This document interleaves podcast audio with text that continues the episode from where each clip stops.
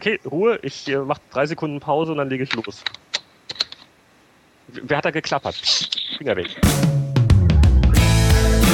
Herzlich willkommen zum Spieleveteranen-Podcast, einem Gemeinschaftsprojekt von Jörg Langer, Heinrich Lehnhardt, Boris Schneider-Jone und Anatol Locker.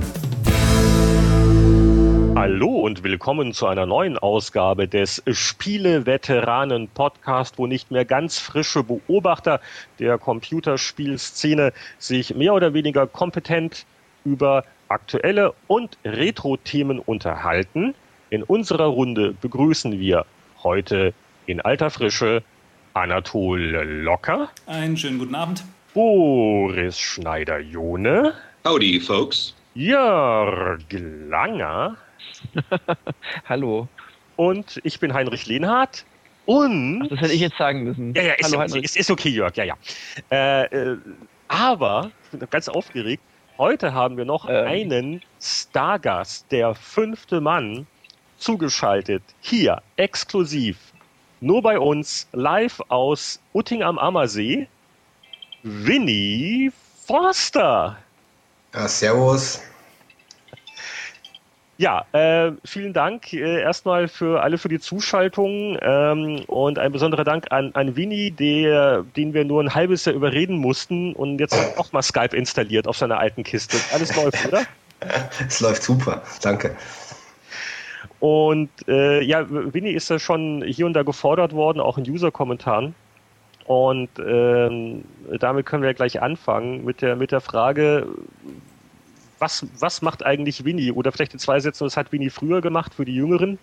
Ähm, war einer der alten Powerplay-Garde und, und, und, und, gib doch mal kurz deinen Lebensweg in 30 Sekunden. Ja, den ersten Karriereschritt hast du ja gerade genannt. Ab 1990 habe ich nicht das gleiche gemacht wie die anderen Anwesenden, außer vielleicht Jörg, der saß wahrscheinlich noch daheim damals.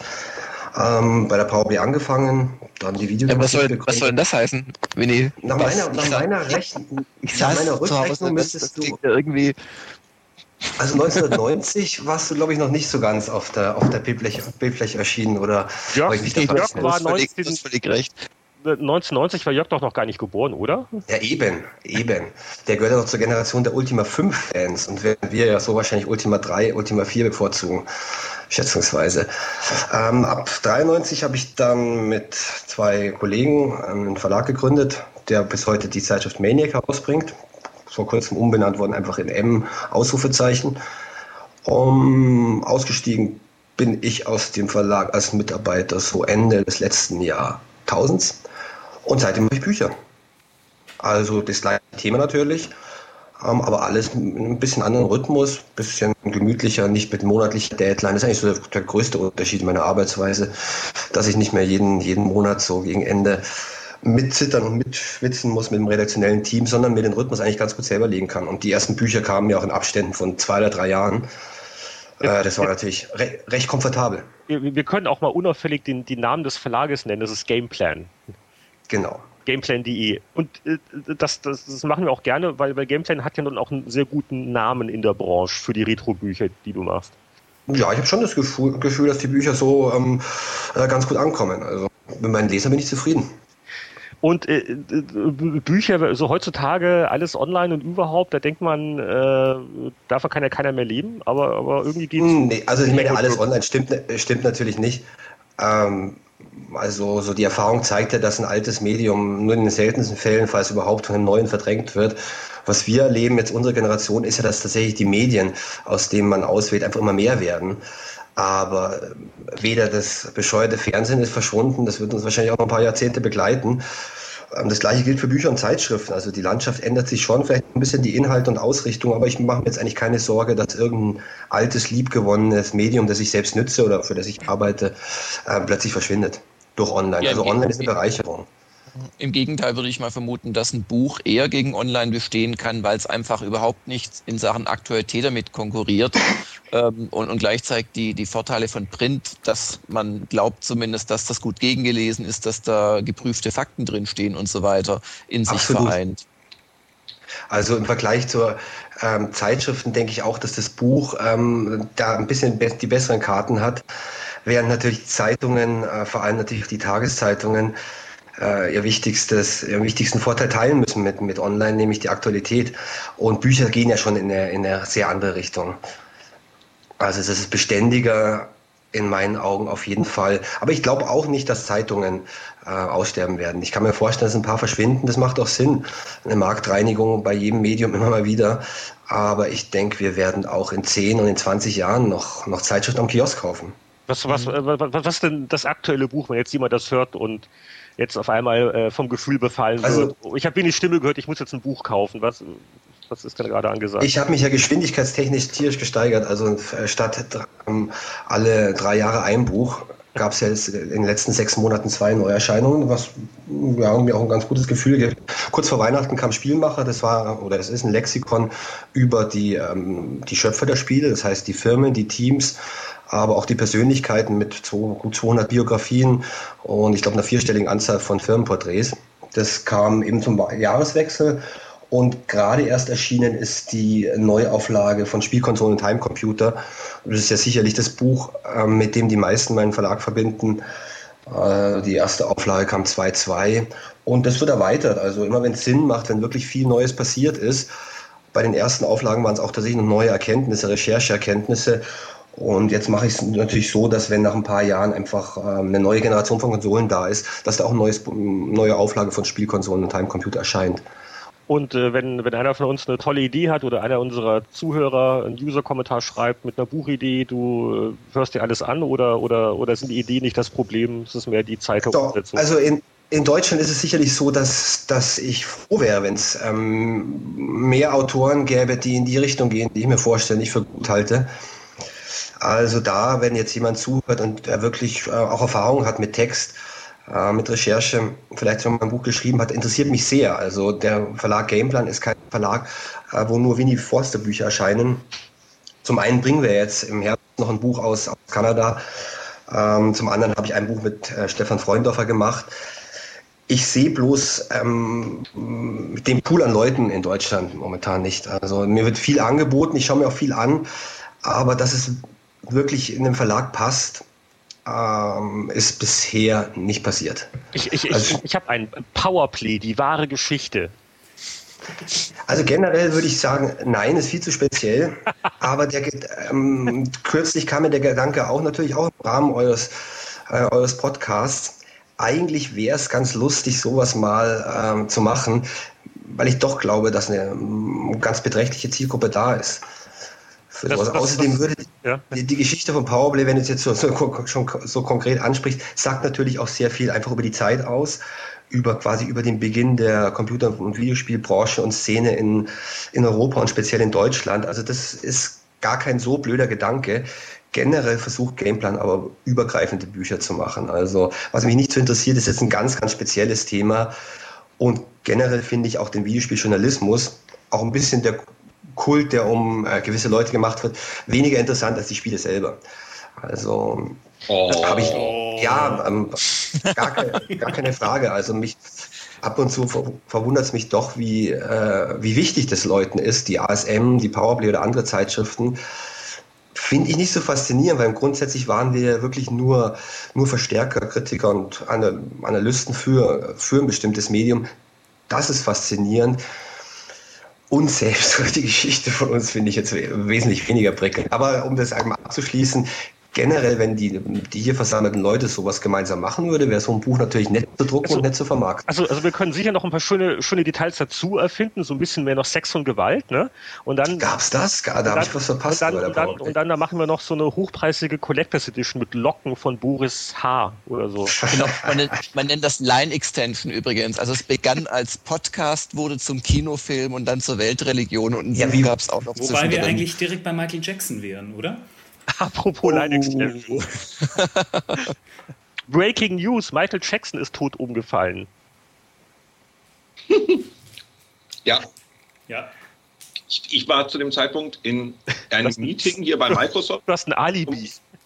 Nein, na, so, ich habe ein Alibi, genau, ich war es nicht. Aber hier bei Microsoft stehen ja auch überall Fernseher rum, also man ist ja voll vernetzt und so weiter. Und in allen Lobbys und so weiter stehen Fernseher, die laufen immer.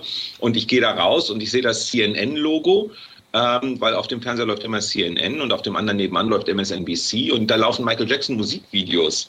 Und da war ich dann etwas irritiert, ob sich hier irgendjemand einen Streich spielt oder ob wir gerade eine neue Version unserer TV-Server-Software ausprobieren oder sowas. Und ich habe da auch erst mal ein paar Minuten gebraucht, um zu realisieren, warum die denn da so viel Musik spielen. War sehr lustig. Also die Amerikaner haben ja sogar, jeder hier in Amerika kann sich daran erinnern, was habe ich getan, als John F. Kennedy erschossen wurde, wenn man da schon gelebt hat. Und jetzt ist so dieses neue Meme, wo war ich, als Michael Jackson starb? Oh, ist es hm. so groß? Also ich, ja, das ist hier, es ist unglaublich. Also du sitzt ja in Vancouver, da waren sie vielleicht etwas vernünftiger. aber was die Medien hier für ein Zinnober veranstaltet haben, mhm. das war nun wirklich nicht mehr feierlich. Also du hast Und geglaubt, es existiert keine Weltpolitik mehr. Mhm. Im, Im Stable Center ist der ja auch, äh, äh naja, begraben, hätte ich jetzt fast gesagt, auf, aufgebahrt Vielleicht worden. sollte man erwähnen, dass warum das für diesen Podcast relevant ist, weil es gibt ja auch Michael Jackson Videospiele. Ja, Moonwalker, Sega Mega Drive, da lief der ja auch sogar auf die auf E3 rum. Der hat auch Computerspielmessen besucht und hat da, hat da gespielt. Und eine große ähm, Sammlung von Spallenautomaten auch gehabt. Das war der Beweis. Weil gerade jemand meinte, es gab auch Spiele um Michael Jackson. Soviel ich weiß, gab es nur eins. Ähm, eben Segas Moonwalker, so ich glaube ja. 1989. Das gab es aber in zwei Versionen. Das gab es für zwei äh, äh, Konsolen und das war jeweils ein anderes Spiel. Glaub, das ist richtig. Das, hat, das gab es, glaube ich, für fünf, sechs Konsolen und es gab sogar eine Automatenumsetzung und ich glaube, es gab okay, sogar zwei Automatenumsetzungen, wenn ich mich recht also, erinnere. Oh. Ich habe meine Datenbank gerade nicht hier, aber gut, man kann ja auch schnell nachschauen. Soviel ich weiß, gab es eben ein Spiel von, von Sega, das war ein Automat. Und zu dieser Zeit hat, war die Umsetzungspolitik von Sega noch so, sie haben die Heimcomputerversionen weglizenziert an größtenteils europäische Firmen. Die Mega Drive-Version, von der gerade gesprochen worden ist, haben sie selbst gemacht. Das war wohl auch die beste Umsetzung. Aber neben dieser Mega Drive-Version gab es eben Heimcomputer-Versionen, wahrscheinlich sogar noch für den C64, aber auf jeden Fall für den Amiga, für den PC und wahrscheinlich für den ST. Und die waren anders und schwächer alle diese Heimumsetzungen basieren aber auf den einen Automaten von Sega, soviel ich weiß. Na, das ist natürlich der Nachteil, wenn jetzt Winnie dabei ist, der, der guckt immer nach und weiß alles. Na, ich also, hoffe, ich habe mich jetzt damals nicht... Ich erinnere mich düster, dass es eine Master System Version gab und dass ich meine, ich damals geschrieben habe, ich fand die Musik in der Master System Version technisch beeindruckender, weil sie da wirklich den Soundchip richtig gekitzelt haben, um das rauszukriegen, während so Mega Drive halt mit ein bisschen Digi-Sound und so weiter klang okay, aber beeindruckender fand ich damals Master System. Ganz dumme Erinnerung. Aber ich weiß dann auch, es gab halt auch einen Spielhallenautomaten. Wenn ich mich jetzt nicht täusche, hatte der ISO 3D-Grafik und die hatten die anderen Versionen nicht und die hat dann US Gold versucht umzusetzen, wieder in Heimcomputer-Versionen und die waren dann alle ganz grausam. Also ich habe da was für Musikexpress recherchiert damals und es ist so, dass die äh, Michael Jackson, der Automat, hat er alle versucht, immer an die Wand zu tanzen. Also es war eigentlich wie ein, wie ein Shooter oder wie ein Prügler, nur halt mit Tanzen. Es war ziemlich lausig, wenn wir ehrlich sind, dieses Spiel. Und Aber das darfst du jetzt nicht sagen. Alles, was Michael Jackson gemacht hat, war jetzt toll. Der ist doch tot. Oh, ich finde also, schon, dass ähm, die ersten Platten zum Beispiel fand ich echt grandios, aber danach wurde die Inszenierung einfach immer, ähm, wurde die Inszenierung ja, besser der, als die Musik. Ja? Ja, der hatte fünf Jahre als Erwachsener, wo er wirklich genial war, aber das ist schon lange vorbei. Ich aber sage, gut, fünf Jahre nur, ist mehr als die meisten haben. Also ich, ich, ich, ich sage nur, ich sage nur Quincy Jones, die Quincy Jones Alben waren, glaube ich, die guten. Ja. ja. Und, aber um, um, das Realitätstheorie ist Einstein auch nicht mehr viel eingefallen. das stimmt aber auch, ja. Aber, um, um das Thema Michael Jackson äh, äh zu begraben, ähm, eine, eine der eine der merkwürdigsten. da hast du aber lange für trainiert, oder? Nein, nein. Das hast du aufgeschrieben. Alles, alles spontan. Begraben Michael Jackson, das bringe ich unter. Äh, die, die, die merkwürdigste Meldung war für mich, dass äh, Electronic Arts hat in seinem äh, Free-to-Play Browser-Action-Spiel Battlefield Heroes nach dem Tode von Michael Jackson zwei Kostüme für die Soldatenspielfiguren angeboten. Auf der, auf der, auf der einen Seite so im, im weißen Anzug mit Hut, das war, glaube ich, auch der, der Look, den er im Moonwalker-Spiel hatte. Und auf der Korrekt. anderen Seite äh, äh, schwarz im, im Bad-Look vom, vom Bad Plattencover. Und da gab es erst noch ein bisschen Aufruhr, weil äh, auf dem Testserver äh, hat das wirklich noch Geld gekostet, ist aber dann korrigiert worden. Das ist also äh, wenigstens, es ist geschmacklos, aber kostenlos, dass man da äh, in Michael Jackson Outfit äh, oder, oder inspirierten Outfit in Battlefield Heroes rumrennt. Das ist einfach ja, nur. Eine Trivia-Frage zum Schluss habe ich dann aber doch noch. Ja. In, in welchem anderen Sega-Spiel hat Michael Jackson eine Tanzeinlage? Das weiß ich. Ich weiß es, ich weiß es. Okay, dann, Heinrich, du, dann, Heinrich, dann, dann nehme ich jetzt mal an. Bing, dann sage ich, oh Gott, wie hieß das mit diesem äh, auf, auf, auf Dreamcast? Space Station 5 oder so ähnlich? Space, Space Channel 5. Space, ah, fast. Ah, okay. Sehr gut. Zum Schluss kommt noch Michael Jackson dazu und tanzt mit. Genau. Ähm, äh, gut, was, ja. was, was, was haben wir denn sonst noch an, an, an Aufregermeldungen gehabt? Ähm, ähm, ich, ich, bin mir nicht ganz. Ich fand es sehr lustig zu sehen. Also erstmal vielen Dank an alle Abonnenten, die uns jetzt auf iTunes abonniert haben und vor allem ganz herzlichen Dank wirklich nochmal an alle, die uns die netten Grafiken geschickt haben. Da mhm. waren wirklich super, super schöne Sachen dabei. Danke dafür. Wir haben uns jetzt für eine entschieden, die ist jetzt auch in iTunes mit drin. Und das trieb irgendwie ganz lustige Blüten, fand ich, weil wir ähm, vier jetzt dann äh, bei, in den iTunes-Charts uns immer hin und her gemailt haben, wie eine junge, aufstrebende Popband. Ähm, hey, wir sind jetzt bei den Audio-Podcasts Platz Nummer 7 und also es war ganz, ganz erstaunlich, weil plötzlich sehr viele Leute uns abonniert haben. Danke dafür. Und das trieb irgendwie relativ merkwürdige Blüten. Ähm, ich bin eingeladen worden von einer, äh, von Ego FM. Das ist ein Sender hier in München, im Jugendradio. Da hat der Sebastian Hensel uns eingeladen, zusammen mit der Annik Rubens von Schlaflos in München und dem Alex Wunschel von Pop, Podpimp. Und wir wurden zwei Stunden lang befragt zum Thema Podcasts. Und da mich da als Experten vorzuladen, das fand ich schon ganz grandios. Uhaha. Und du hast dann den. und was, was hast du dann den, den, jungen Leuten erzählt? Nach dem Motto, wir wissen eigentlich auch von nichts, oder? Ja, nö, ich habe einfach nur erzählt, wie, es ging halt darum, wie man es technisch macht und ähm, was wir da eigentlich überhaupt machen. Also vielleicht hat uns jemand auch über Ego FM nochmal abonniert. Dann herzlich willkommen. Mhm. Dann ein äh, Industriethema, was ich mal kurz in die Runde werfen könnte. Äh, vor ein paar Wochen ging schon rum, äh, It-Software lässt sich kaufen. Äh, Carmack hat in Interviews unter anderem gesagt, er ist sehr happy, dass äh, weder Electronic Arts noch Activision Blizzard ähm, äh, seinen Laden äh, übernehmen, sondern ähm, die, die Zenimax-Gruppe, die kein Schwein kennt, aber denen, denen ja, außer man liest mein Buch. Außer man liest das hervorragende Gameplan-Buch, dann weiß man, ja, wer Spielmacher ist natürlich ähm, die Geschichte bis dahin von der Firma. Also ich habe auch zu, sofort zu dem Buch gegriffen, als ich gehört habe, wer da ID kauft. Ähm, also man sei, sei auf Spielmacher verwiesen. Was, was, was, also, also, also was wir ja wissen ist, denen gehört Bethesda. Und Bethesda kennen wir alle durch äh, Richtig. zuletzt Fallout 3 und vor natürlich die Elder Scrolls Rollenspiele. Okay, das wissen wir. Aber welche geheimnisvollen Mächte stecken hinter Zenimax? Ich hoffe, die Frage ist nicht explizit an mich gerichtet. Ja, klar. Das weiß ich auch nicht. ähm, einer okay, von den also Mystic. Alle, alle, kaufen einer von den Mystic-Mitbegründern ist dabei. Was war Mystic nochmal für eine Firma? Weiß es jemand?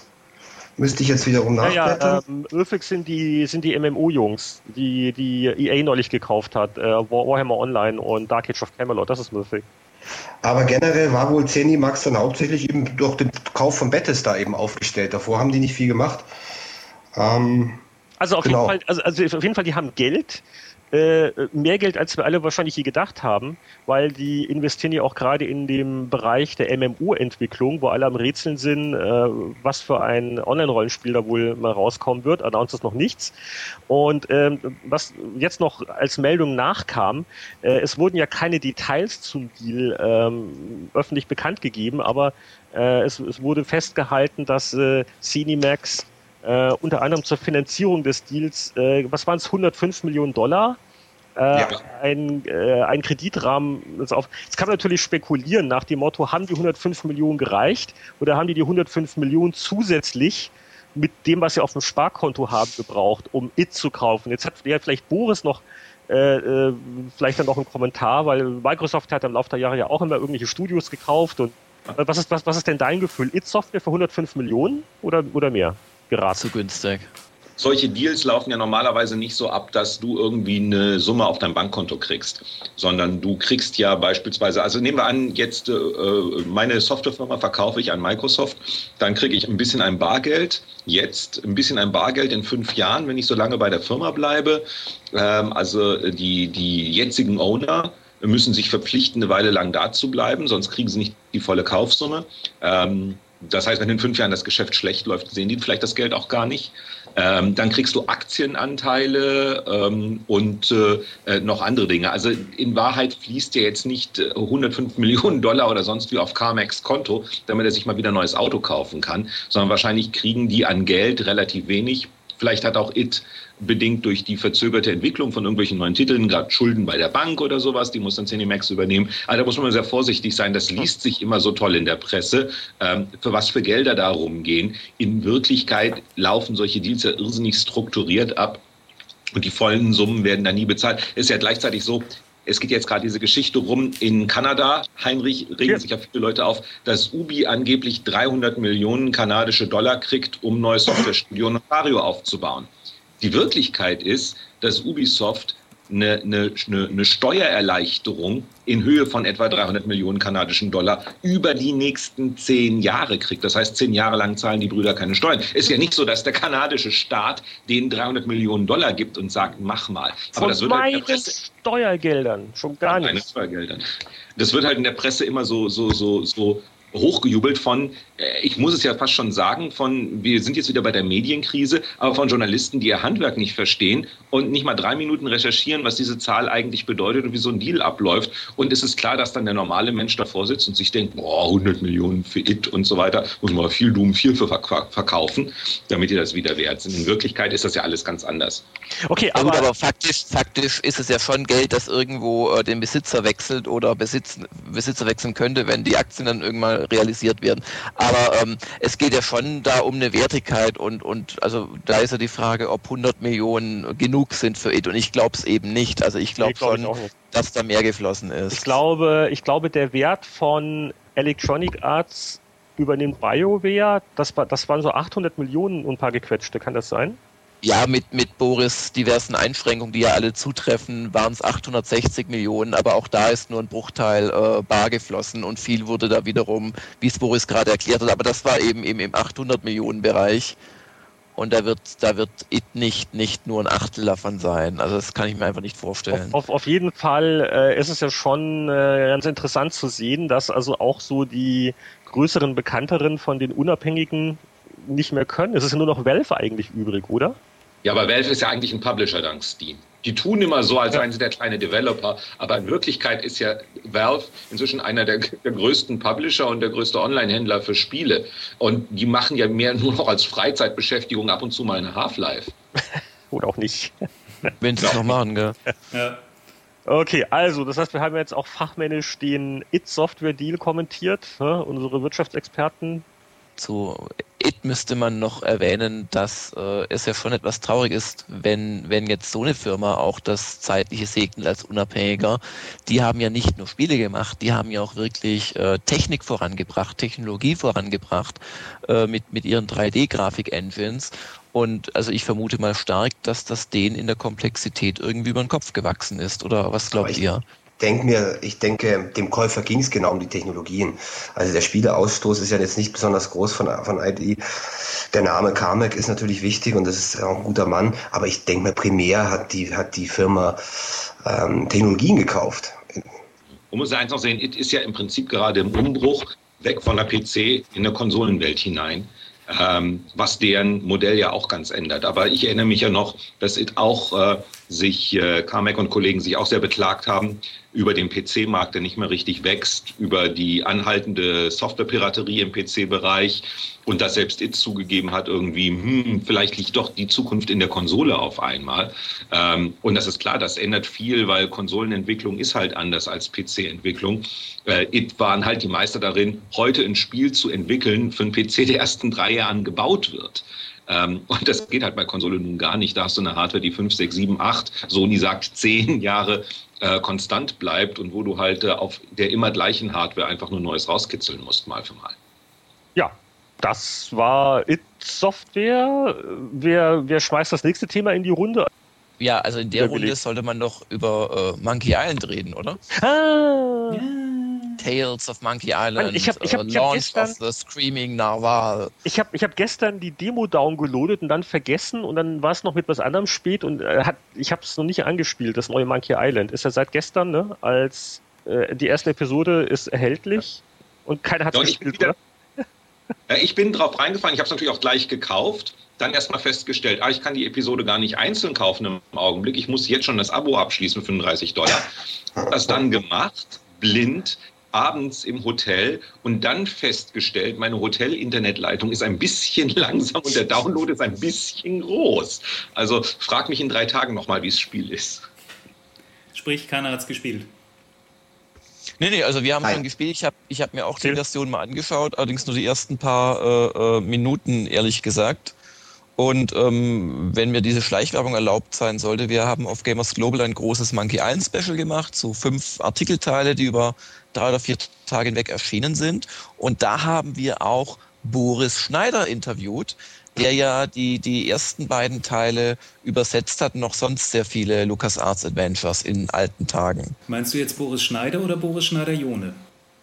ich meine Boris Schneider, als er noch nicht Jone hieß. Aber wir haben Boris Schneider-Jone interviewt über den Boris Schneider sozusagen. Ist das jetzt korrekt formuliert? Boris schweigt. Ja. Hm. Nein, aber also was, was ich schon interessant finde bei Monkey Island ist, äh, wie dieser Titel über so viele Jahre hinweg im Prinzip ja in den Köpfen geblieben ist. Das lässt sich ja nicht nur damit erklären, dass das mal ein geniales Spiel gewesen ist, sondern es haben sich ja wirklich da äh, Fansites drum äh, gebildet. Es gab Live-Reenactments von irgendwelchen Schülertheater. Und ich glaube auch, auch Entschuldigung, das lässt sich, finde ich, nur damit erklären, dass es so ein geniales Spiel ist. Also ich sehe da äh, keine andere Erklärung, weil ich meine, die Figur ist nur über die Spiele äh, quasi erfunden worden. Es gab in den ersten Jahren auch so kein, kein so heftiges äh, Merchandising abkassieren. Hätte wahrscheinlich die Marke auch gekillt. Also ich gehe davon aus, dass wie bei anderen Sachen, auch bei Mario und so weiter, nur die Qualität des Spieles ähm, ausschlaggebend ist, für, dass es jetzt nochmal so hochgepusht wird glaube auf der anderen Seite aber nicht, dass es wirklich die, äh, die äh, gesamte alte Fangemeinde noch so interessiert. Mhm. Weil die Hoffnung, dass man zehn Jahre später nochmal ein, ein ähnlich gutes Gefühl bekommt mit einem, mit einem Update, mit einer neuen Version, mit einer Fortsetzung, klappt in den seltensten Fällen. Also auch hier bei Mario mag es aufgehen, aber in meisten Fällen im Kino oder im amerikanischen Computerspiel äh, klappt es eigentlich nicht. Also mich interessiert zum Beispiel der neue Teil überhaupt nicht. Ich habe zwar heute mal ein mhm. Review, Review gelesen, der mir ganz nachvollziehbar erscheint. Ich habe letztes Jahr noch mal den ersten Teil gespielt weil der immer noch Spaß macht. Also der, den kann man eigentlich heute noch spielen. Aber ähm, der Hier gibt es übrigens in genau einer Woche gibt es ja den äh, Secret of Monkey Island Special Edition, wo sie Würde ich mir aber auch nicht holen. Also ja. ich habe die, die, die Animationen, die Grafik gesehen, das hat damals gepasst. Also was Lukas Arts mhm. geschafft hat, waren, dass sie auf minimalen Pixeln maximalen Ausdruck geschaffen mhm. haben. Ich die, die Kunst damals lag ja darin, dass sie tatsächlich auf einem DOS-Rechner DOS ähm, mit, äh, was war das, eine Grafik VGA oder davor EGA. Also fast ähm, ohne technische Möglichkeiten, ohne eine richtig hochauflösende Grafik, trotzdem so, äh, so viel Emotion, so viel Witz, so viel Ausdruck und so viel Story reingebracht haben. Und das spürt man auch heute noch, wenn man das Spiel spielt. Also jetzt die Gesichter hoch detailliert zu sehen, sehen in der Special Edition, das reizt mich nicht. Also man lacht auch drüber, weil, weil eben winzig kleine Pixelgesichter Grimassen schneiden. Darin liegt für mich die Kunst von, von Monkey Island das jetzt nochmal irgendwie aufzupolieren, das klappt bei, in meinen Augen bei keinem Kunstwerk und bei keinem Film. Ähm, das war das Original gut. Was ich auch irgendwie spannend finde, so unter dem Begriff romantische Verklärung, ähm, ist, ich habe natürlich auch jetzt die ersten Reviews gelesen und so weiter und lese also mehrere Male, ähm, dass es auch ganz toll ist, dass man nach so vielen Jahren äh, wieder den Originalsprecher von Guybrush Threepwood gefunden hat und genommen hat. Und ich denke, halt mal, halt mal, halt mal. Bei Teil 1 und Teil 2 gab es keine Sprachausgabe. Und ganz ehrlich, das ist der Punkt, wo ich am meisten gespannt bin wenn ich mich so an die Texte erinnere, die Texte in Teil 1 und Teil 2 sind auch so geschrieben, dass sie auf dem Bildschirm gut aussehen. Das absolut, absolut. Das sind keine gesprochenen. Das meinte ich. Und, genau, also äh, genau da, Entschuldigung, darauf wollte ich hinaus, dass dieses, dieses ganze Werk auf, auf die Technik von damals zugeschnitten war. Und einige der Witze spielen ja auch mit der Technologie. Was Boris meinte mit dem geschriebenen Text zum Beispiel, wenn der äh, Guybrush aus der Kanone rausgeschossen wird im ersten Teil, dass dann für die nächsten paar ähm, Sequenzen der Text unten auch auf dem Kopf steht. Also es, ähm, Guybrush steht auf dem Kopf, als er im Zirkus aus der Kanone geschossen wird und die ganzen Texte unten stehen plötzlich auch auf dem Kopf. Diese Art von Humor kannst du ja mit einem quasi cinematischen Spiel heute gar nicht mehr machen. Also Monkey Island hat auch mit dem Medium gespielt und auch das gesamte Medium eigentlich auf die Schippe genommen, ironisiert und in meinen Augen perfekt ausgenutzt. Jetzt muss man einer nur, nur ein, ein, einen Satz sagen. Also, also äh, taugt's was oder taugt's, taugt's nichts das Neue? Also rein spielerisch. Jörg, du, du kennst das am besten. Gut, ich vertraue da meinem Autor. Wir haben. Ah, sieben, keiner hat gespielt. Da sitzt, sieben, da sitzt. Ich, ich habe die, hallo, ich habe ich hab die ersten 10, 15 Minuten gespielt, aber darauf werde ich jetzt nicht okay. irgendwie eine Meinung bauen. Ich kann nur sagen, wir haben eben eine 7.5 out of 10 gegeben und das ah. scheint mir ganz gut zu passen. Man muss aber mildernd einrechnen schon, dass es natürlich eine Episode ist, nur vier bis fünf Stunden dauert, dafür aber auch nur umgerechnet, keine Ahnung, acht oder neun Euro kostet. Aber das große Problem ist natürlich, dass sie innerhalb von dieser Zeit von vier bis fünf Stunden zu einem Ende kommen müssen, das irgendwie befriedigt. Also ich, ja, ich verrate mal nichts. Ja.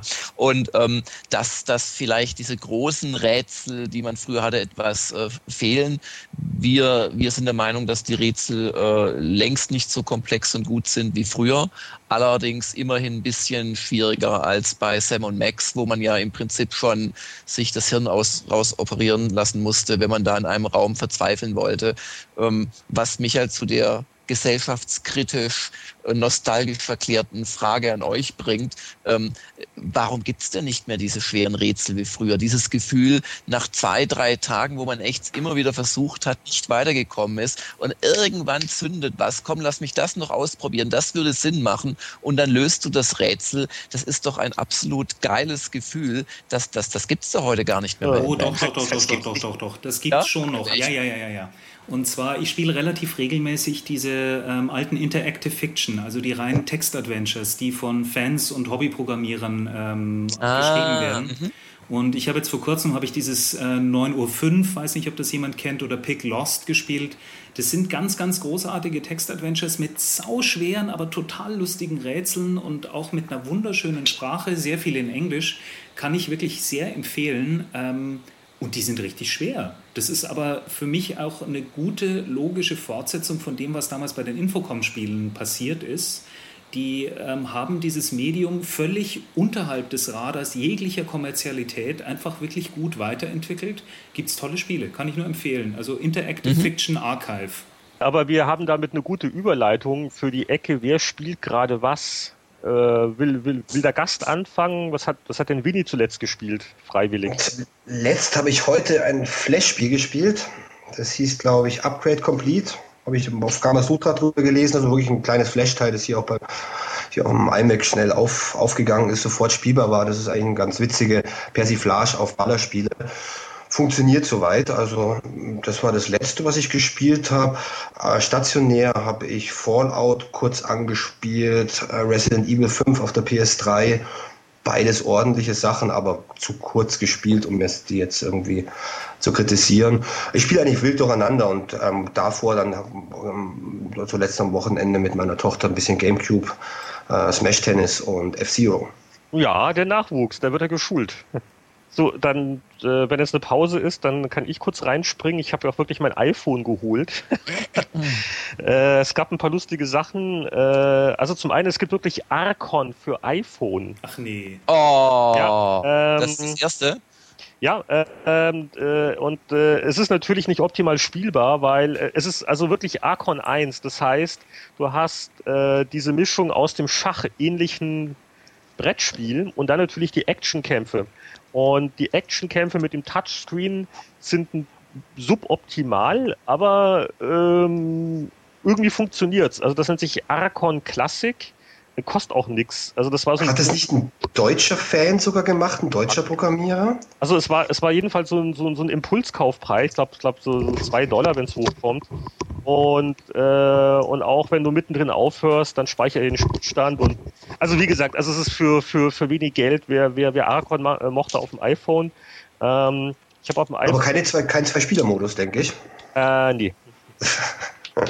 Okay. Also soweit, ich habe jetzt auch nur, nur angespielt. Ich habe also jetzt nicht jedes Feature, aber ich glaube, so komplex ja. ist es nicht. Ähm, an, ansonsten, äh, am letzten Wochenende war die, äh, die Closed Beta für Ion äh, mal wieder oben. Das ist ein neues Online-Rollenspiel von NCSoft. Das, das macht durchaus Spaß. Also wer sowas mag, Online-Rollenspiele, das ist ja immer so eine Geschmackssache. Ähm, schaut äh, grandios aus, ähm, spielt sich sehr, sehr zügig. Also wer so World of Warcraft diese Sachen kennt, der soll das äh, mal im Auge behalten.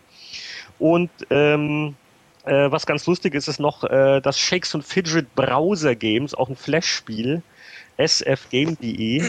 ähm, und das basiert auf dem äh, Shakes and Fidget Online Comics, die der ein oder andere vielleicht kennt und ist so ein, so, so ein sehr simples Nebenbei-Ding und ist eigentlich so eine, so eine, so eine ganz liebevolle Rollenspielverarschung.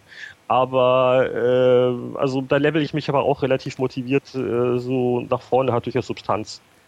Das ist so meine, mein, mein Menü gewesen die letzte Woche. Ja, ich hätte Tales of Monkey Island gespielt, wenn das so 20 Megabyte groß gewesen wäre. Harre, harre.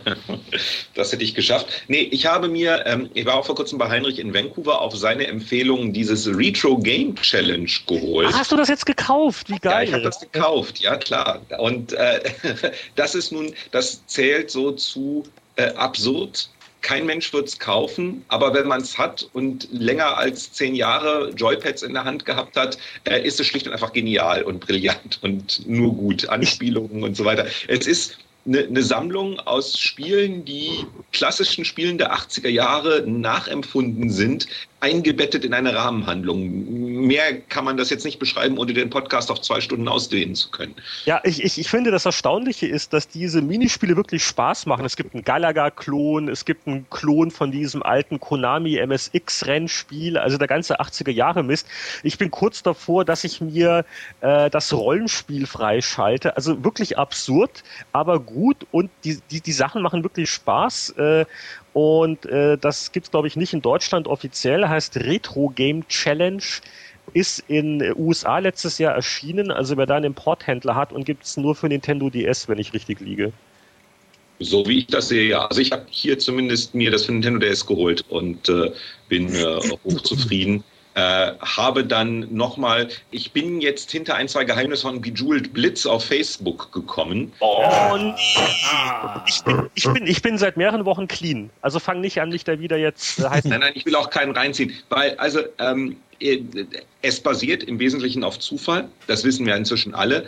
Äh, aber was sich inzwischen auch herausgestellt hat, ähm, du machst mehr Punkte, wenn du einen schnelleren PC hast. Oder umgekehrt, Flash von Adobe ist weiterhin so langsam, dass wenn du irgendwie keinen Dual-Core äh, 2,8 Gigahertz PC hast, dieses Bejeweled Blitz als Flash-Applikation halt langsamer läuft und du deswegen in den 60 Sekunden Spielzeit auch weniger Punkte machen kannst. Nein! Also ich bin dahinter gekommen, weil ich einen Kollegen hier dann mal über die Schulter geguckt habe und der hat irgendwie so ein 17 Gigahertz, 16 Kerne, was weiß ich was PC. Da flutscht das dann richtig. Und deswegen habe ich da jetzt dann auch, äh, nachdem ich dieses letzte Geheimnis aufgedeckt habe, äh, enttäuscht aufgegeben, weil ich hier nur so einen ollen Laptop bei mir habe und mit dem natürlich keine Chance habe, die Punktzahlen anderer Leute äh, zu erreichen. Aber ist das nicht fantastisch? Vorhin hatten wir festgestellt, dass It-Software äh, davon wegkommt, Spiele für PCs zu entwickeln, die es in drei Jahren mehr geben wird. Also, was ist die neue Killer-Software, mit der Intel immer schnellere CPUs noch verkaufen kann? Bejeweled Blitz auf Facebook! Jörg, was hast du so gespielt? Oh, ich habe viel gespielt, ähm, aber ich will euch nicht langweilen. Ich ich, ich pick mir mal die, die drei interessantesten raus. Ähm, ich habe Blood Bowl gespielt. Jetzt ähm, muss man dazu wissen, dass ich ein alter Brettspieler bin, der sich früher, wo andere junge Männer, alte männliche Jugendliche Mädchen kennengelernt haben, ins Kino gegangen sind, Spaß hatten, sich gebräunt haben oder irgendwie sonst etwas. Da saß ich mit meinen drei oder vier ähnlich weißen Kumpels, also von der Hautfarbe her, das war keine Aussage über die Staatsbürgerschaft oder so etwas, äh, saßen wir dann wirklich wirklich auch im höchsten Sommer da und haben Brettspiele gespielt. Und zwar die, wo man zum Aufbauen des Brettes drei Stunden braucht, für den ersten Zug zwei Stunden. Und dann sind alle zu müde oder zu kaffeehebelig, um noch vernünftig weiterspielen zu können. Und aus dieser glorreichen Zeit, der ich wirklich hinterher trauere, stammt Blood Bowl. Und das ist so ein Spiel, also American Football meets Fantasy. Und die Mannschaften sind dann halt Orks und Chaos-Truppen, die den Gegner schon mal auffressen, äh, wenn er schlecht würfelt. Und das macht erstaunlich viel Spaß, ist eine wirklich werksgetreue PC-Umsetzung, allerdings mit einem miserablen Multiplayer-Modus und zwar technisch miserabel, statt dass der äh, Hersteller, das ist Cyanide, in, das ist glaube ich so ein französisches Studio, in Deutschland wird es von ähm, Koch Media vertrieben, ansonsten ist der Publisher glaube ich Focus irgendwas, ähm, statt dass die auf GameSpy setzen oder irgendwas äh, etabliertes, haben sich halt gedacht, naja, Blood Bowl, da gibt's Ligen schon jetzt zum Brettspiel, machen wir doch selbst unsere Liga. Und das führte dann dazu, dass ich mit einem Kollegen bei Gamers Global das eben als, als Video spielen wollte und aufnehmen wollte. Und wir haben sage und schreibe fünf Versuche an fünf Tagen gemacht, bis wir endlich mal auf den Server gekommen sind, das Ding gestartet ist und es nicht nach einem Spielzug abgestürzt ist. Also ich hoffe, die verbessern das, weil es wäre potschade, aber man merkt, wer sich das Video anschaut, glaube ich ein bisschen, dass ich so eine Grundaggressivität habe und das hat nichts mit dem Spiel zu tun, sondern mit der Spieltechnik. Dann habe ich mir angeguckt The Conduit auf, auf Wii, was mal nach zehn Jahren wieder mal ein Core-Game ist, das nicht Mario im Namen hat und das ist so auf den ersten Blick wirklich gut gelungen. Vor allem kann man sich da ähm, ja so alles Mögliche definieren, wie man es vom PC gewohnt ist, kann man sich die Steuerung hin definieren, bis hin dazu, dass man die, ähm, ja, wie soll man das nennen, die Hot Zones, wo man praktisch am, am, am Fernseher hin zeigen muss, damit er sich zum Beispiel dreht, kann man sich verändern. Und der, der Master-Conduit-Spieler, der kann diese Hot Sounds dann quasi, also winzig klein, direkt um die Bildschirmmitte herum machen und kann dann im Prinzip mit winzigsten Handbewegungen einen, einen 180-Grad-Turn machen. Das finde ich recht spannend. Gut, Call of Juarez ist auch ein schönes Spiel. Und dann habe ich noch ähm, Dragon Age gespielt, letzte Woche äh, bei EA auf so einem Event und zwar erstmals die Xbox-Version und war relativ erstaunt, weil das, obwohl es dieselbe Grafik hat, dieselben, dieselbe Story, dieselben Dialoge und so weiter, gut, die konnte man nicht spielen, aber das, das versichern die, die, also Greg Zischuk und so weiter versichern das felsenfest, dass es exakt dasselbe Spiel ist. Und trotzdem spielt es sich ganz anders, weil man in den Kämpfen, die ja jetzt nicht gerade selten sind, ähm, ist man quasi, ja, typische Mass Effect Steuerung, ist man halt mittendrin und steuert halt eine von den vier Partymitgliedern, steuert man direkt. Und das wirkt ganz anders als auf dem PC, wo man im, im Baldur's Gate-Stil äh, quasi ja pausiert, alle drei oder vier Leute gleichzeitig befehligt und so weiter. Und das finde ich schon bemerkenswert. Also das ist, es ist ein anderes Spiel, obwohl es äh, bis auf den Kampfcode praktisch alle Assets sich teilt. Und äh, letztens, und dann bin ich auch schon ruhig, habe ich hier gerade eine Preview-Version für Might and Magic Clash of Heroes mhm. für den DS. Und ähm, da kann ich jetzt endlich mal mitreden, weil ihr driftet mir viel zu sehr in die Casual-Ecke und Bejeweled und was weiß ich ab. Aber das ist eben nicht ein Heroes of Might and Magic, sondern es hat praktisch das Rumlaufen von einem Pokémon oder von so einem Konsolen-Handheld äh, Final Fantasy. Und die Kämpfe sind im Prinzip Puzzlespiele, wo du deine sogenannten Kampfeinheiten, das könnten aber auch Herzchen und, und, und, und Sternchen und was weiß ich sein, ist völlig belanglos, ähm, musst du quasi richtig anordnen, um dann Link-Angriffe, Double-Angriffe, äh, Fusion-Angriffe und so weiter zu machen. Ist das und sowas wie das, Puzzle Quest? Ist ja auch ganz ähnlich. Ja, entfernt. Also, also drei Bogenschützen hintereinander, dann, dann greifen die in der nächsten Runde den Gegner und du musst quasi in dessen Feld schießen, um dem, um dem gegnerischen General die Lebenspunkte abzusehen.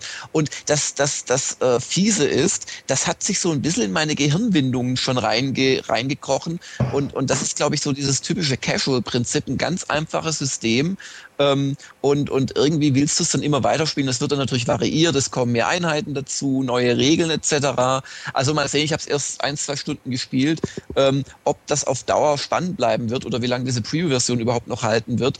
Aber das hat mich schon überrascht, weil mein erster Gedanke war, was für ein Mist, ich will ein gescheites Heroes of Might and Magic auf DS haben und das ist es halt definitiv nicht. Aber also das kommt in paar Monaten raus. Da werde ich schon mal äh, drauf achten, wie, wie das so äh, im, im Finalen sich dann darstellen wird. Bei mir war es ähm, nicht so wahnsinnig viel, weil ich eine Woche fast äh, zum Zeitschriftenentwickeln in der Schweiz war, habe aber in der Zeit hey. also auch, ja, ja nichts mit Spielen. Ähm, und das waren halt wie die gesagten äh, Interactive Fiction Archive Spiele. Und dann hatte ich mir Airport Mania fürs iPhone noch gegeben, was ja, sehr, sehr niedlich ist. So ein kleines, ja, ja. Äh, wir landen Flugzeuge und bauen Flughäfen ich, aus und ähm, so. Äh, da, da, muss ich kurz, kurz reingrätschen. Äh, das hat mich ja schon ein bisschen erinnert an die glücklichen Commodore 64 Stunden mit Kennedy Approach. Yes, oh. sehr, sehr, sehr stark. Das Einzige das ist... Ähm, von Microprose, ja. Du kannst halt jetzt mit dem, mit dem Finger schnell, schneller landen, als du es damals irgendwie mit Joystick machen konntest. Und dann habe ich mir noch das Spiel mit dem Hardware-Dongle angeschaut. Ähm, allerdings nur ein, zwei Stunden. Und zwar ist das wie Sports Resort auf einer größeren ähm, ja, Präsentation. Hat mir ganz gut gefallen, muss ich sagen. Sind einige sehr schöne Disziplinen drin. Also ich werde mir das ein bisschen genauer anschauen.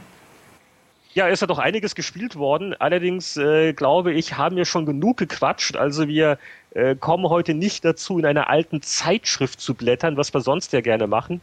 Äh, sicher in einer der nächsten Podcast-Folgen wieder. Ähm, ich bedanke mich äh, in die Runde, vor allen Dingen auch ähm, äh, vielen Dank an Winnie. Na, Winnie, du bist jetzt ganz total heiß und begeistert und würdest das vielleicht öfters machen wollen?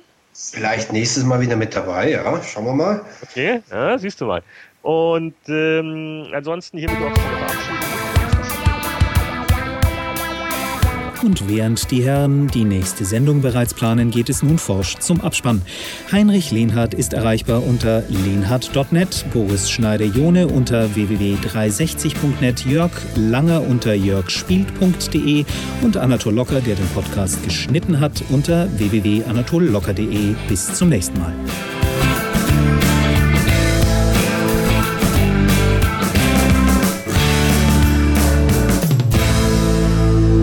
Schalten Sie auch nächste Woche wieder ein, wenn Sie Anatol Locker singen hören wollen. Thriller, Thriller Night. Leichenfändung.